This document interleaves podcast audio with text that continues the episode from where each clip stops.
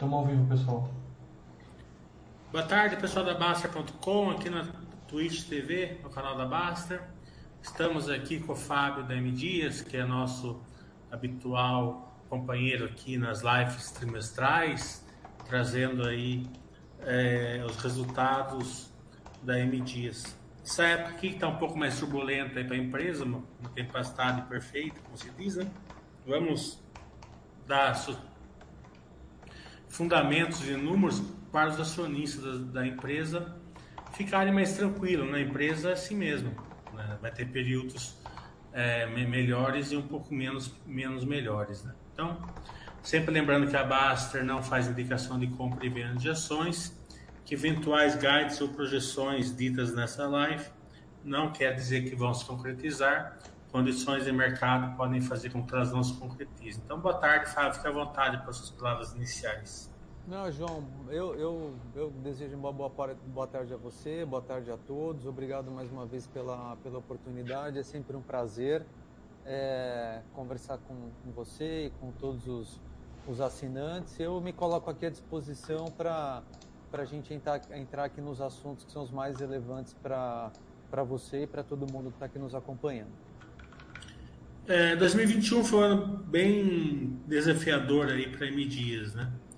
É, eu gostaria que você falasse assim, com os desafios que vocês enfrentaram e as mudanças que vocês fizeram assim, para é, para enfrentar esse, esses desafios, né? Deu uma, uma, entrou num ciclo mais de baixa, você coloca aí os motivos que fizeram isso e também como que a empresa vai tentar sair aí desse ciclo mais de baixa.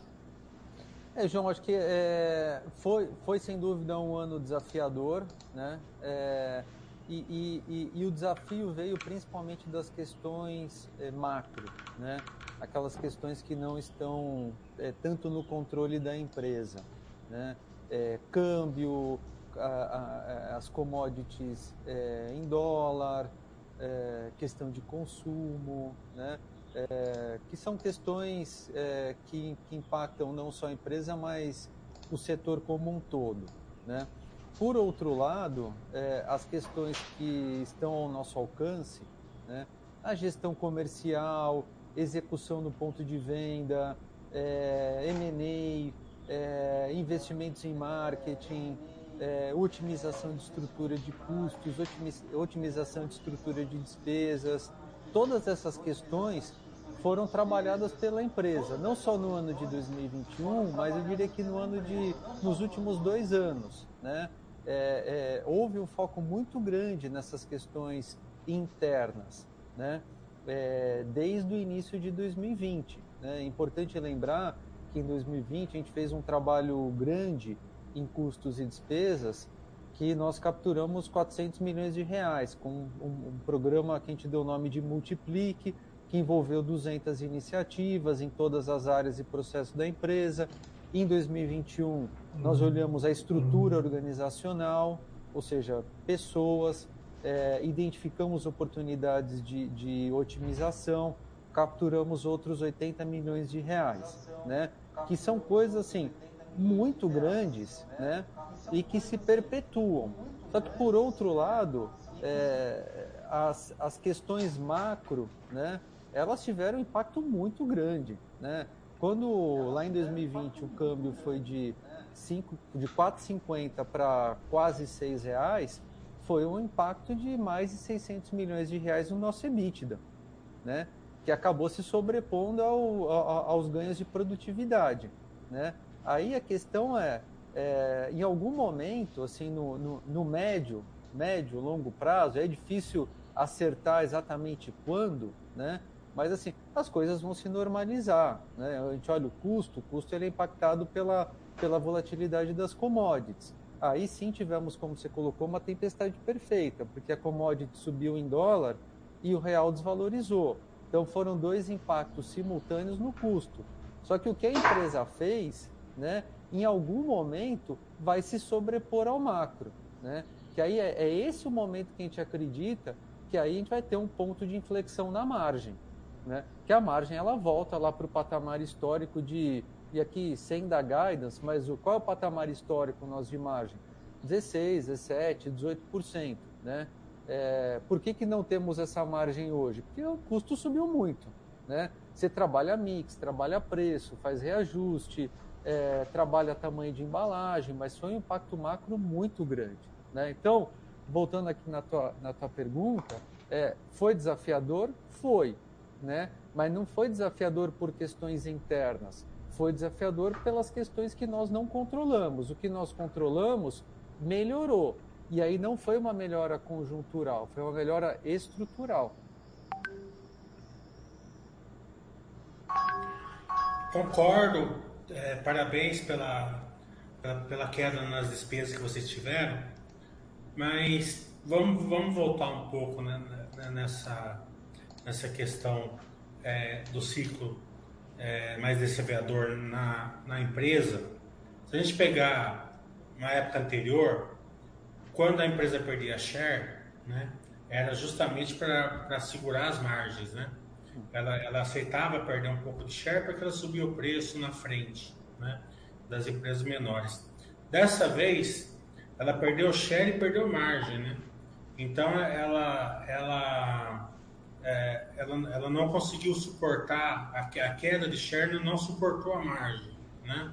Então é mais, é mais difícil voltar é, operacionalmente a empresa, é, vai, vai, vai, levar mais tempo, acredito eu, né? O que, que você pode, pode falar sobre, sobre, é, é, sobre essa diferença do que acontecia antes, quando a empresa perdia um pouco de share, porque subia, subia o preço antes? É, aí, é, é, João, a gente teve uma, uma situação muito atípica né, nos últimos dois anos, né, com, com todos os, os efeitos é, derivados da, da pandemia, né?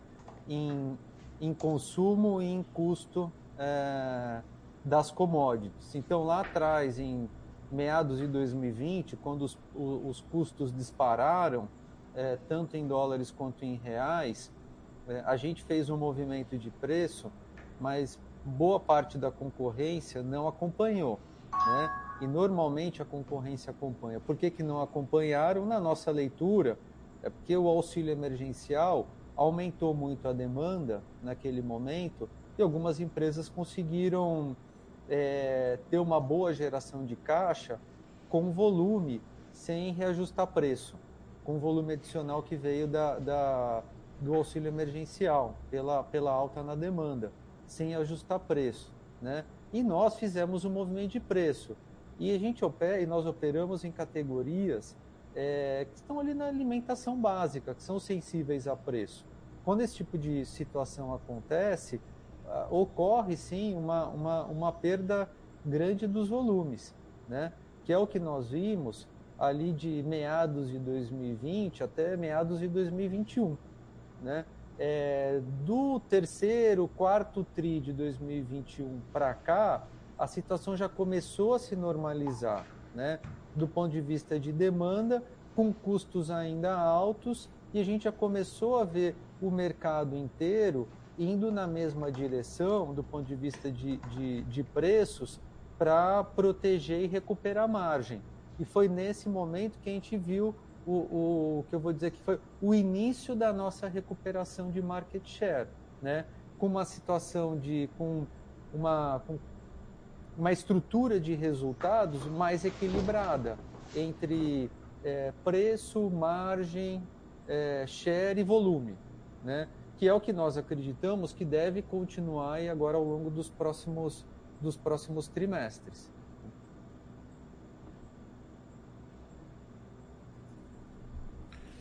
É, a capacidade de produção de vocês também caiu bem, né? Uns 15% capacidade de produção.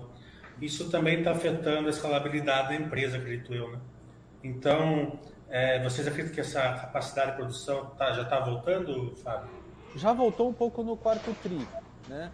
E a expectativa é que continue. Assim, é, volume é muito importante, né? Volume é muito importante. São, são vários moinhos, várias fábricas. Então, o volume é importante. E, e, e aí é sempre, assim, é, é, é, é, importante não esquecer da estratégia, né?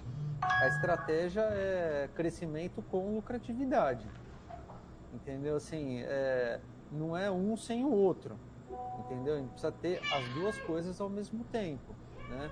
Só que pelas condições dadas e pelos movimentos que aconteceram no mercado, é, isso não foi possível, né? É só olhar os números, né? A gente cresceu, mas a lucratividade não veio, né? Eu, eu, o, que eu vejo hoje é que as condições estão dadas, né?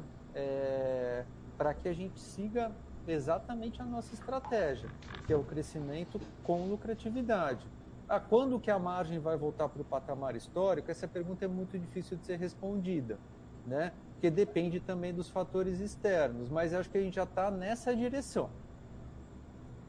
Então, vamos falar de 2022, né? Vamos começar a ir para a guerra, infelizmente, que teve essa, tá essa guerra, os efeitos que a alta, que a alta é, dos seus insumos.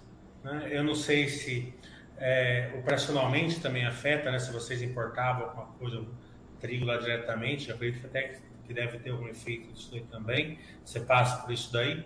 E também é, se abaixo do dólar está compensando alguma coisa que, que desse incremento aí de insumos. É, o câmbio, é... acho que tem algumas questões aqui. Eu vou colocar algumas questões e a gente conecta, né? É importante lembrar a nossa política de hedge. Né? Nós temos cerca de quatro meses de estoque de trigo, esse é o patamar é, histórico. Né? Então, isso nos dá flexibilidade de quando o mercado fica muito volátil, o trigo sobe muito, para não comprarmos né? e esperarmos a situação melhorar. Né? Então, assim, sempre tivemos essa flexibilidade e ainda temos, né? É, de 2020 para cá, começamos a fazer o hedge cambial, né? Aí num, num movimento muito gradual para a empresa e, e assim ao, aos poucos se habituar a fazer o, o, o hedge cambial, né? Então é, acho que esse é um outro ponto importante. Compra de trigo da Rússia e da Ucrânia não fazemos, né? É, da Rússia, faz uns dois, três anos, nós compramos um pouco, mas como um piloto, entendeu? Mas foi, foi muito pouco, né? É, 2021 não compramos, 2022 não estamos comprando, ou seja, não temos exposição, né? É, ao trigo da Rússia. O nosso trigo é brasileiro, argentino, vem dos Estados Unidos e vem do Canadá, né? Então assim, essa essa dependência não existe. Né? Então, não, não, não estamos vendo hoje um, um, um, risco de desabastecimento para M. Dias Branco. Obviamente a gente tem que ficar atento aos movimentos de, aos movimentos de mercado. O impacto direto é, é, dessa, do, do, conflito né, Rússia-Ucrânia é, no nosso mercado e eventualmente nos resultados é no preço do trigo. Entendeu? Mas a nossa política de estoque e de hedge permite que a gente consiga assim aproveitar os melhores momentos de compra para montar os estoques, entendeu? E ter uma menor volatilidade nos resultados.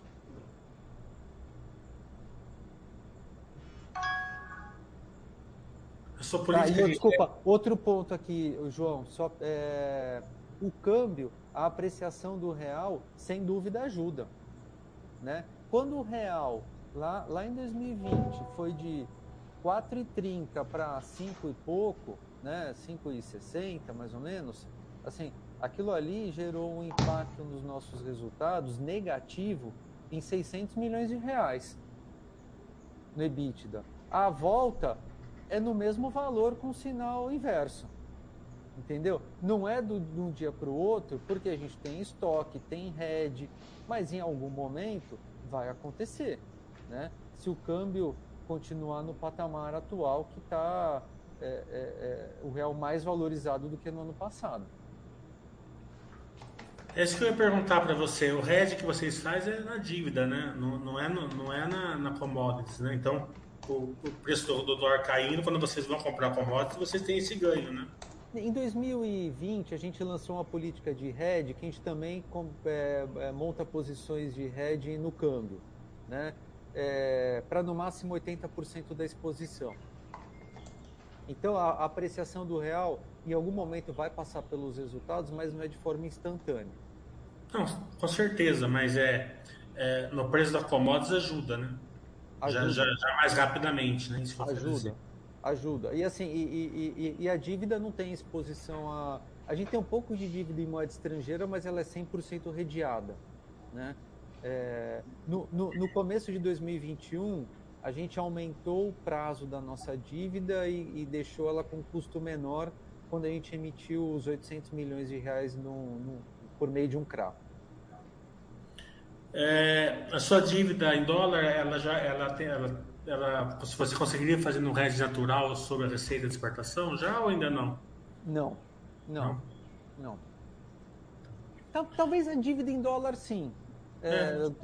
É, talvez a dívida em dólares são, são valores muito parecidos, mas assim, a dívida em dólares está 100% redeada. Assim, o, o, o, investidor acionista aqui não precisa se preocupar, entendeu? É, é, é uma dívida pequena que eh, nós contraímos no início da pandemia, é, ali no momento de para proteger caixa, né? Mas mesmo assim a empresa gerou muito caixa em 2020, 2021 também, e, mas ela está 100% redeada. A M Dias ela tem um catálogo de produtos né, que pega a base da pirâmide quase inteira, né, Fábio? Sim. Como que vocês estão vendo esse aumento da inflação, da inflação no downgrade de marcas, né, de, de, consumo? Você acredita que isso pode impactar a margem, né, já que o, as, as, pessoas podem começar a consumir marcas, mesmo que seja da, da mas é, de marcas mais, mais, mais baratas, por exemplo, elas vão fazendo um downgrade ali, vocês estão vendo esse movimento ou não, ou não estão vendo esse movimento? Olha, João, a gente tem produtos que cobrem 95%, produtos e marcas, que cobrem 95% dos preços disponíveis em massas e em biscoitos. Né? Então, a M Dias ela vai da classe E a classe A através das diferentes marcas. Né? Classe A, pega só, Piraquê, por exemplo. Tá? é, tá acontecendo esse chamou de down, downgrade ou trade down, né?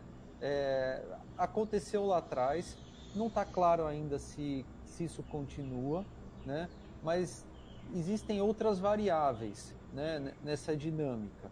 E, e, e, no ano passado, em biscoitos, que é a nossa principal categoria, a categoria que nós temos as maiores margens, a Piraquê, que é a nossa marca de maior valor agregado e com os preços maiores em biscoitos cresceu 14% em receita. Os demais biscoitos da M Dias cresceram 7%.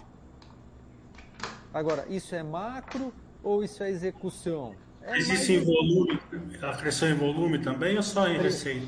Cresceu em volume também. O volume acompanhou essa mesma dinâmica.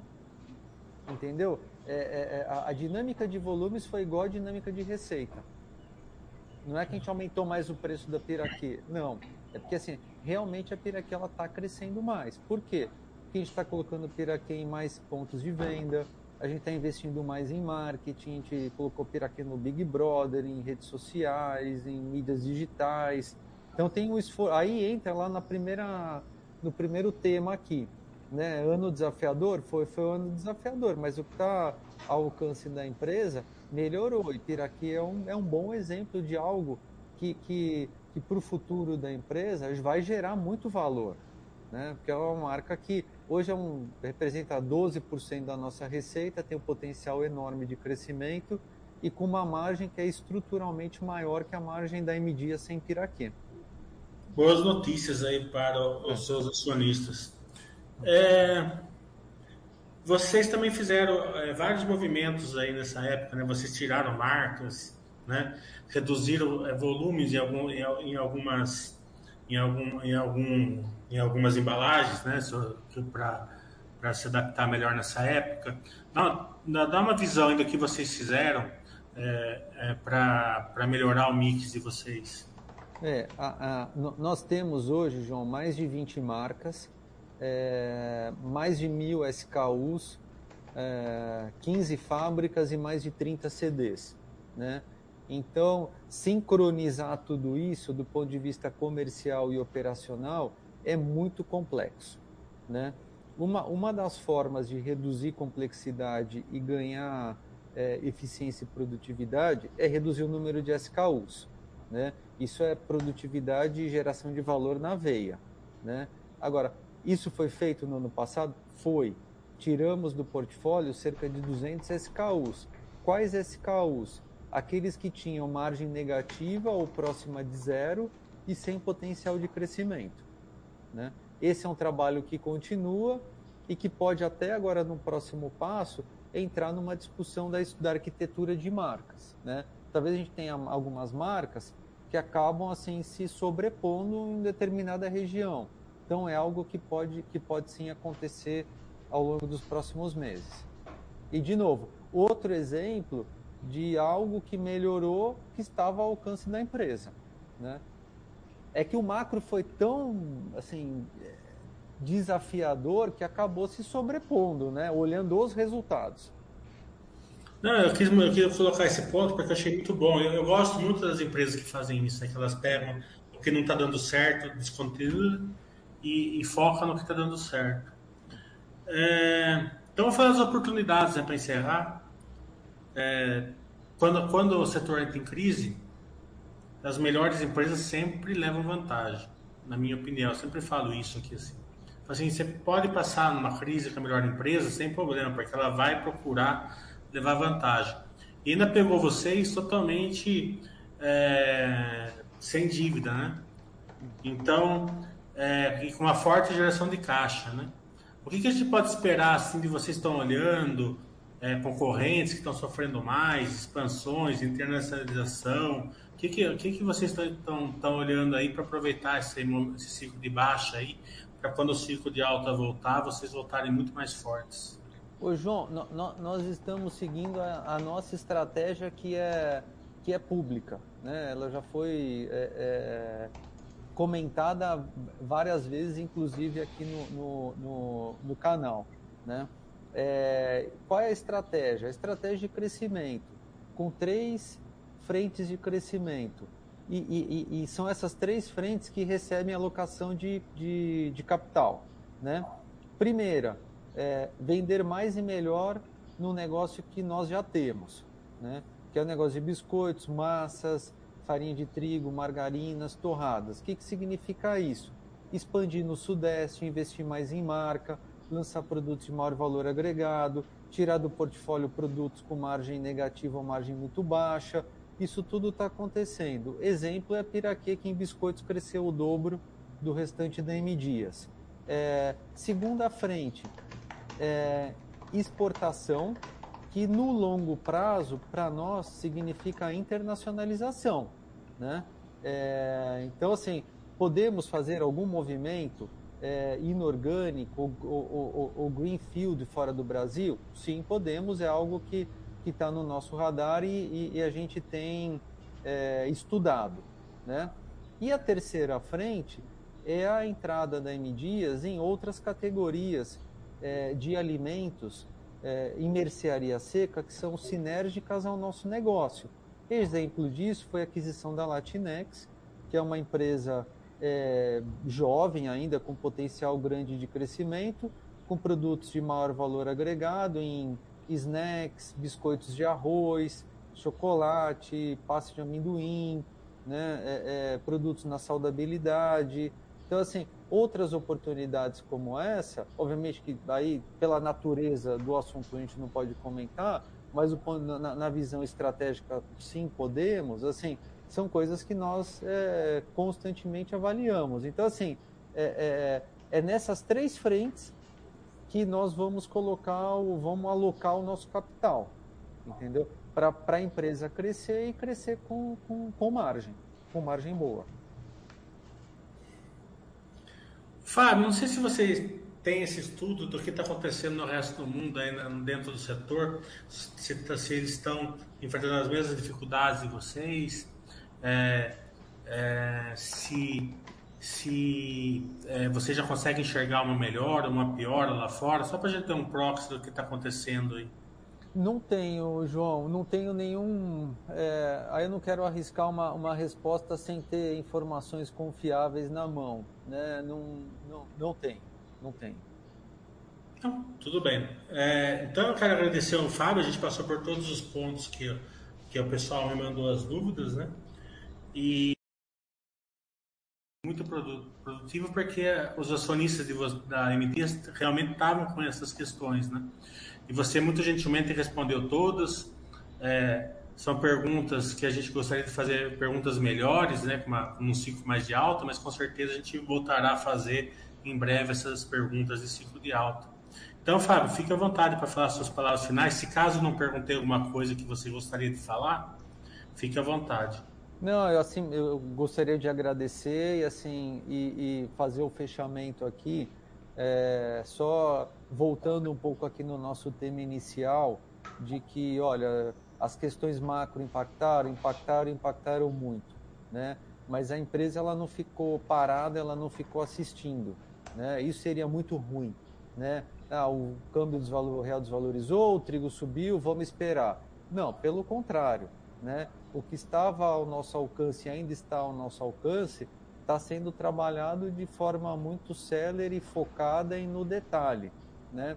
Para fazer com que a empresa continue crescendo e que as suas margens melhorem, né? E a gente espera ter, assim, obviamente, eu gostaria de ter uma melhora rápida de margem no curtíssimo prazo, sim, né? Mas também não vou fazer um movimento que vai impactar o, o médio e longo prazo, né? Então, tem total confiança que a M Dias tem um potencial gigante de crescimento e, e vai recuperar as margens, né? E vai continuar gerando valor para os seus acionistas. Então, aí como sempre aqui, João, eu me, eu me coloco à disposição, tanto eu quanto o Rodrigo, né? Se é, surgir alguma outra pergunta, pode entrar em contato comigo. Se precisar marcar uma outra conversa aqui, a gente marca, ou via call, via Teams, via Zoom, assim, tanto eu quanto o Rodrigo, e, e se necessário a gente chama outras pessoas da empresa, mas nós nos colocamos aqui à total disposição de vocês. M. Dias com a sua governança, com os seus acionistas minoritários ímpares, né? Então, é, a gente quer agradecer muito ao Fábio, ao todo o pessoal da M Dias, é, desejar todo, todo mundo uma feliz Páscoa, uma boa Sexta-feira Santa é, e que fique com Deus. Oi.